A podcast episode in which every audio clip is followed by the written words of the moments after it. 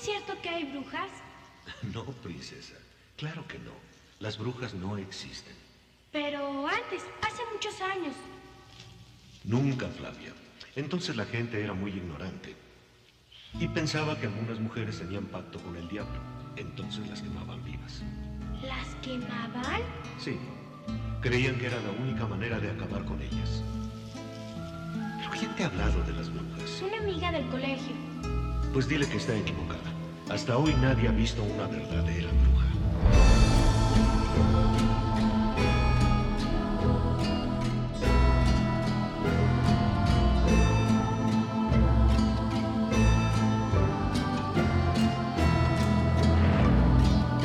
México tiene un territorio mágico que está lleno de misterios, mitos y leyendas.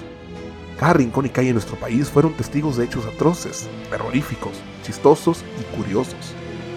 Algunos superan la imaginación y no tienen explicación alguna. Historias que han pasado de generación en generación, pero para fortuna de algunos, esto no fue una historia contada por su familia, sino una experiencia que vivieron en carne propia. Es por eso que decidimos abrir este espacio, donde nuestros entrevistados nos platicarán sus experiencias con lo desconocido. Yo soy Alberto Guzmán y te dejo con la siguiente entrevista, en esto que es México, a través de su historia y leyendas. Especial de Día de Muertos.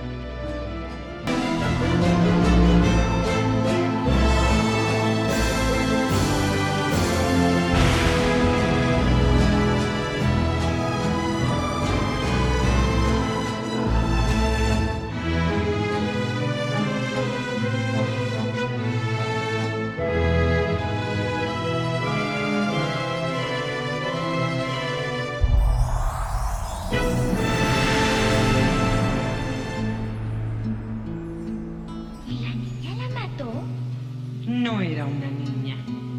Era una bruja malvada que había tomado esa apariencia. ¿Una bruja?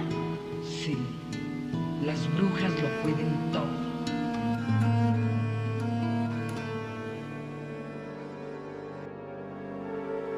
Hola, hola Fer, aquí para enviarte la historia, una historia así bien breve que me pasó hace poco en este año de hecho. Bueno, pues esto sucedió así, ya sabes que pues Irving de repente no está ahí en la casa, eh, sale ahí a dar sus, sus conferencias, sus cursos y pues tiene que salir de viaje, ¿verdad? Eso me pasó a mí, estaba yo sola un, un día que no se quedó a dormir quiera conmigo. Entonces me, me tocó quedarme sola en la casa.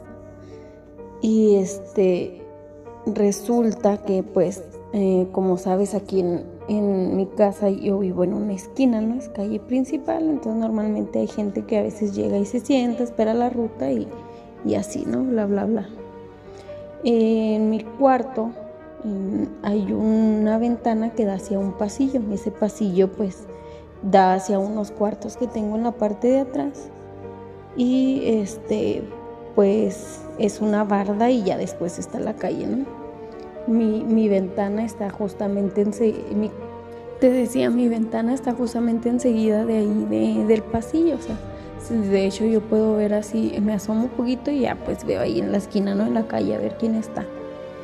Entonces, eh, una noche, pues como no sé si sea por, o sea, que así pasan las cosas de ese tipo a esa hora exactamente, como a las 3 de la mañana de hecho, por mi ventana se alcanza a ver de hecho la luna y yo hasta vi la, la luna.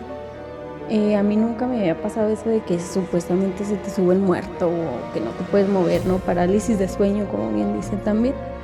Eh, yo empecé a escuchar como en la parte de ahí de la pared, justamente que está enfrente de mi ventana, afilaban un tipo machete porque se escuchaba así como el que raspaban algo, pues algo grande, ¿no? Que raspaban en la pared, así como cuando afilan en los ranchos, ¿no? El cuchillo en el piso, algo así, ¿no? Se escuchaban las, las raspadas así largas en la pared.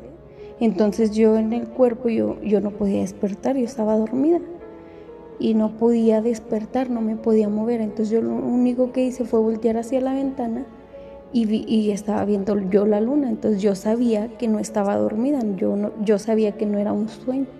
Yo estaba viendo la luna, entonces se escuchaba, se escuchaba cómo afilaban el, el machete y este de repente alcancé como que a gritar, eh, pegué un grito así pues grande y este y ya no me pude mover y me asomé por la ventana, pues no había nadie. No había nadie, a esa hora yo me imagino que todavía no se van la gente que va a trabajar a la maquila o, no creo que haya habido alguien esperando la ruta o algo así. Yo no alcancé a ver nadie afuera. Y después ya resulta que yo así lo dejé, ¿no? Dije, ah, bueno, pues me pasó algo, tal vez soñé, tal vez este, no sé, tal vez fue algo así X.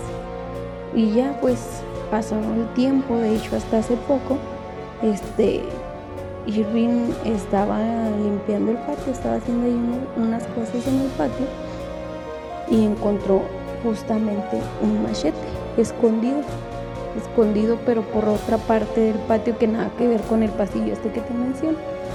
Y estaba, es un machete, de hecho yo lo guardé, ahí lo tengo guardado, un machete todo oxidado, oxidado, se ve viejo, se ve ya de hecho sin mango de madera, no tiene ya el mango. Es el, prácticamente el puro metal del machete, oxidado, viejo, se ve así sucio. Y eso, o sea, te digo, ya, ya, yo como que no me cayó el 20 cuando Irving me lo enseñó, ya después, después como que hice memoria y me acordé justamente esto que me había pasado y le platiqué a Irving. Le platiqué, entonces es, es algo que se nos hizo muy extraño, de eso que me había pasado a mí y encontrar después este machete que ahí en la casa pues nadie usa ese tipo de cosas. Entonces, esa es mi historia y a ver qué te parece.